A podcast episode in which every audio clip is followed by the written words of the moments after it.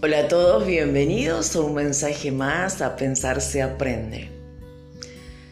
¿Es posible negar la actuación de la maldad en la tierra?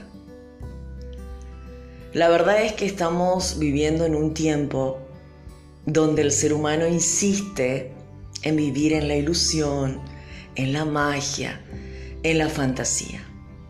Pero ¿cómo nosotros vamos a evolucionar? Como la especie humana que nos diferencia de los animales si nos resistimos a entender que hay una fuerza negativa y una fuerza positiva. Estudiar pensamientos o generar pensamientos que no me lleven a combatir la maldad que destruye la dignidad humana es un atentado a la vida que por miles de años se ha practicado. Y esos pensamientos y esas teorías ya no sirven hoy en día, porque como ser humano necesitamos entender que tanto lo bueno como lo malo radica en nosotros y tiene que ser enfrentado por nosotros y tiene que ser decidido por nosotros y el único poder que tenemos como seres humanos es poder cambiar o poder diseñar nuestro mundo interno y desde allí partir a nuestras relaciones. Por eso es una gran utopía y una gran ilusión no entender esto. En mi caso, por ejemplo, en los podcasts, yo no puedo darte un pensamiento y decirte que sos tan bonito y tan lindo. Todos sabemos quiénes somos. Y no tenemos que avergonzarnos por eso. Pero sí tenemos que buscar aquellos pensamientos que me alejen de generar un mundo de fantasía, de ilusiones, de emociones tontas que nosotros mismos sentimos después en nuestra ducha, en nuestra cama, que no nos sirve. Porque aquí adentro lo que nos diferencia de los animales es que ellos sí pueden vivir en un hábitat donde no existe lo bueno y lo malo en ellos, porque existe el instinto de ellos. Pero nosotros no somos animales, nosotros somos superior a los animales, porque nos ha dado Elohim sabiduría. Y más allá que creas o no creas en Elohim, en Dios o lo que sea, igualmente sabes que tu sabiduría es mucho más grande que cualquier animal de esta tierra. La persona quizás no pudo ir al colegio, quizás no puede tener conocimiento intelectual muy avanzado, pero aún así siempre un ser humano, esté en la posición que esté, es superior a los animales. El hábitat en que se creó la, la, la humanidad no puede ser comparada con animales. Nuestra mente no tiene límites. Nosotros podemos pasar 10 años, 20 años quizás estáticos sin haber aprendido nada, pero cuando la persona comienza a desarrollar su mente, su mente la lleva a un mundo sin límites. Y los animales no. El pájaro, dependiendo de su especie, tiene su hábitat, su forma de comer, ¿no? su forma de procrearse, inclusive tiene un tiempo en la tierra. Y ellos sí no saben lo que es el bien y el mal. ¿Sí? Pensemos juntos, mis amigos, porque a pensar se aprende. Y mientras que yo esté en esta tierra, voy a dar todo lo que Elohim me da para aquellas personas que quieren despertar a una realidad suya para crear algo productivo en ellas. Si hubiera servido todos esos sistemas que se han levantado, hasta el día de hoy no llegaríamos aquí. Y ahora el ser humano vuelve a generar supuestamente, entre comillas, nuevos sistemas de pensamiento, pero siempre terminamos en la misma el no aceptar que el bien y el mal está dentro de nosotros y que tenemos que buscar cómo desarrollar los pensamientos que me van a llevar a defender mi dignidad humana.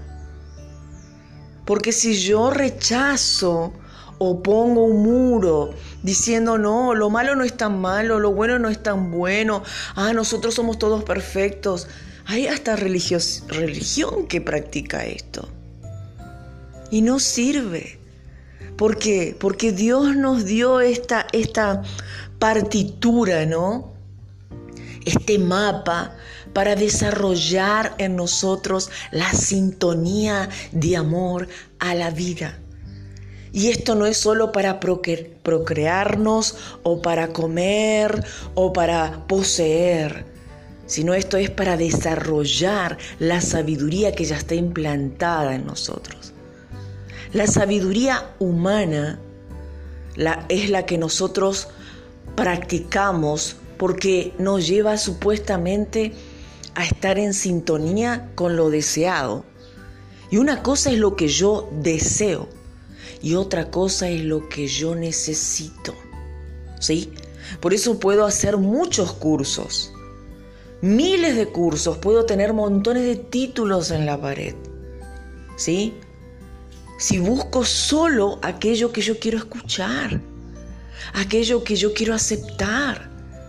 ¿Y cómo voy a descubrirme internamente? Sin humildad para reconocer que soy un ser imperfecto, que soy un ser que necesita el perdón en mí mismo. Esto no es religiosidad, necesito. Necesito saber que tengo defectos y que erro y que el mal siempre quiere apoderarse de mí para destruirme. Entonces es una utopía negar que existe la maldad en el ser humano. Esto es una fantasía, mis amigos. Miremos a nuestro alrededor quiénes son los que matan, quiénes son los que violan, quiénes son los que roban, quiénes son esos que hacen. Somos nosotros. Entonces, ¿cómo yo puedo andar con los ojos cerrados en la oscuridad diciendo, ay no, el mal no existe, yo no soy tan mala, yo puedo cambiar? Vamos a la cárcel y miremos lo que está pasando allí. Está bien. La maldad es un producto de todos nuestros traumas, de todos nuestros dolores, sí, yo estoy de acuerdo con eso. Pero eso no nos quita a nosotros de que podamos entender que a pesar de que nuestra mente está dañada, la podemos construir. La podemos trabajar desde el perdón primeramente hacia nosotros y tomar buenas decisiones. Es algo difícil, claro. Sobre todo cuando nuestra mente está acostumbrada a hacer lo que quiere con nosotros. No es una tarea sencilla, no es algo que va a ser de la noche para la mañana. Esto no lo vas a aprender de un curso. Esto lo vas a aprender diariamente. Claro, todo nos ayuda. Como dije en el podcast anterior, todas las cosas nos ayudan para bien cuando buscamos el bien. Pero sí tenemos que buscar el bien. No podemos guiarnos por una filosofía o por un método de pensamiento donde decimos, no, el mal no existe, todos somos buenos. La verdad que esto es una verdadera utopía, porque miramos la realidad y tenemos que poner rejas por toda nuestra casa, ¿no les pasó? Para que, para que no pase nada, ¿no? Tenemos que salir a la calle y cuidarnos, saber qué vamos a llevar, qué no vamos a llevar, cómo vamos a relacionarnos. Si la maldad no existiera, ¿por qué vivimos así? Entonces, este mensaje no es para desesperanzarte, ni para tirarte abajo, ni para no mostrarte ninguna salida. Al contrario, para decirte que tenés una sabiduría divina que tiene que ser despertada. ¿Sí? Esto no lo hacemos de, la noche para la mañana. Esto lleva un proceso. Pero salir de esos cuentos de hadas, porque tu mente fue creada para grandes cosas, fuiste diseñado para grandes cosas. Y esas grandes cosas están en tu corazón. Y tanto el bien como el mal están luchando dentro tuyo. Muchas veces los religiosos hablan del infierno, ¿sí? Pero el infierno está aquí adentro, cuando nosotros mismos tomamos decisiones que nos lleven a vivir cosas que jamás pensamos y que destruye toda nuestra dignidad y toda nuestra humanidad sabia. ¿Sí? Mucha gente lo sabe. Y como dije, algunas veces la injusticia de la vida nos hace vivir ese camino oscuro mm, entre cosas que no queremos vivirlas, pero que nos obligan. Y allí viene el odio, ¿no? Igualmente después nuestro corazón tiene que sanar para entender que aunque las personas nos hicieron injusticia, nosotros tenemos un valor tremendo y que podemos sanar a través del perdón hacia esas personas y construir lo que quiero ser. Yo he tenido casos muy fuertes de niños, por ejemplo. Eh, me tocó vivir con una niña a los 11 años, la conocí y bueno, y fue abusada por su madre y por su padre. Y cuando la conocí, la chiquita se quería quitar la vida con 11 años. Y ella me hace una pregunta. Ana, ¿es posible que mi, mi padre deje de ser malo y cambie? ¿Es posible que mi madre también cambie? Y yo le dije, para Elohim nada es imposible. En esos momentos se me ocurrió decirle eso, ¿no? Y le dije una frase, se convertirán a ti, no tú a ellos. Así que no mires a ellos, trata de perdonar. Y ella me decía, ¿cómo yo voy a perdonar si vivo con ellos y soy constantemente abusada? Y la verdad que mi corazón se partió, ¿no? Porque dije, wow, esto sí que es fuerte, ¿no? Y en ese momento no se me ocurrió otra cosa de usar mi fe. No quise usar nada de, de consejos ni nada y le puse la mano y le dije, mira, lo único que Elohim me dice en mi corazón que a partir de ahora tu vida va a cambiar. Y que quizás vas a tener que afrontar un poquito más este dolor que estás pasando con el abuso de tus padres. Pero llegará un momento que eso va a terminar. Pasó más o menos nueve meses y ocurrió lo que tenía que ocurrir. Se descubrió todo. Pero obviamente no se descubrió el abuso de la madre. Nada más se descubrió el abuso del padre. Y ella fue a vivir con su madre y con su hermanito, bueno, y formaron una familia, ¿no? Que aparentemente era una familia normal porque la madre supuestamente era normal, era el padre el abusador. Nunca se supo que la madre también era hasta que después se descubrió todo. Entonces la vuelvo a encontrar a la niña y ella me dice, bueno, ahora por lo menos voy a respirar, porque el peor abusador era el padre, ¿no? Pasa unos meses, unos ocho meses, y vuelvo a hablar con la familia, vuelvo a estar con ellos, y comienza el abuso de la madre, el lesbianismo, ¿no? Y pasó un año hasta que la chica volvió a, confesar eso, volvió a, a decirme que se quería quitar la vida. Y ella no se defendía porque, claro, el abusador siempre tiene un poder ¿no? sobre eh, el abusado. Eh, le ejerce una psicopatía muy fuerte dentro de, de, su sistema y le hace creer justamente este pensamiento de que lo malo no es tan malo y lo bueno no es tan bueno. Entonces le hace creer el abusador a la víctima de que ella también está de acuerdo con lo que está pasando. O sea, este método de filosofía de que el mal no existe, ¿no? que todo es producto de lo que yo deseo, del placer que yo siento. Pero la chica estaba mal, la chica se quería quitar la vida porque se sentía sucia. Estaba siendo abusada por su propia madre. Entonces vuelve a buscarme y yo dije, wow, aquí sí tengo que usar un poco mi, psicología, ¿no? Y dije, ¿y cómo es el, lo que ocurre allí, cómo es el, ambiente generado para que ocurra estos abusos. Y la niña cuenta, ¿no? Eh, el control mental que la madre ejercía sobre ella, porque una persona muy astuta, ¿no? Como, como son toda esta gente que, que te hace creer que, que lo malo es bueno, ¿viste? Pero la persona lo está sufriendo en carne viva. Y ella me contó y le dije, mira, lo único que te puedo decir por ahora es que si usas la fe, Dios te va a sacar de eso. Yo sé que es difícil hablarte de fe cuando tu corazón está tan dolido, ¿sí? Porque no cree la persona y claro, y tiene razón, no va a creer. Pero te podés defender. Entonces le di algunos consejitos de cómo defenderse. Ah, pasó cinco días y la madre viene con los ojos bien abiertos muy sinvergüenza la señora, me dice, Ayana, no sé lo que le pasa a mi hija, pero se rebeló contra mí. Creo que es la adolescencia. Son los cambios hormonales o la adolescencia. Yo le dije, ¿qué pasó? No, dice, yo estaba hablando con ella lo, normalmente y me tira los platos al piso, dice. Y actúa como jamás la vi actuar. Y yo le dije, ¿y vos qué hiciste? Y no, me asusté mucho porque pensé que me iba a hacer algún daño.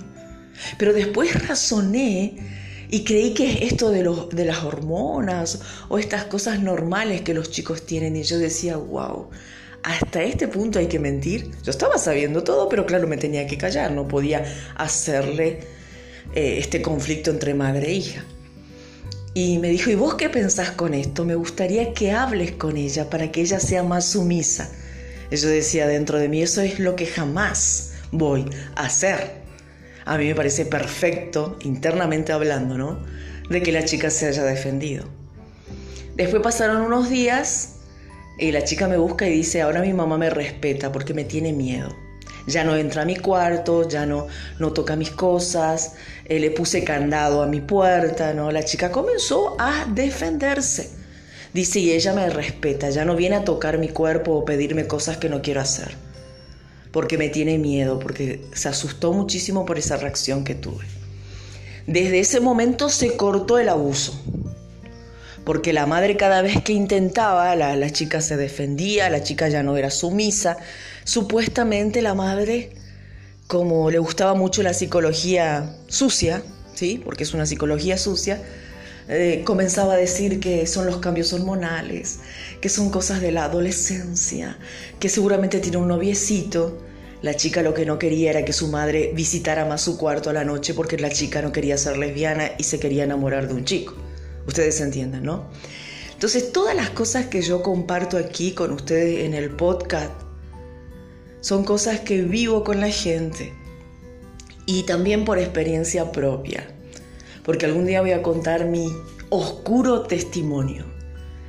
Cuando les ofrezco estos pensamientos, porque a pensar se aprende, y quizás me voy en contra de muchas formas de pensamiento que no funciona en la gente, porque yo he conocido gente que ha practicado de todo y no le ha funcionado nada, es justamente porque si nosotros negamos la actuación del mal, entonces siempre va a haber un grupo de gente que va a sufrir las consecuencias, como en este caso, ¿no?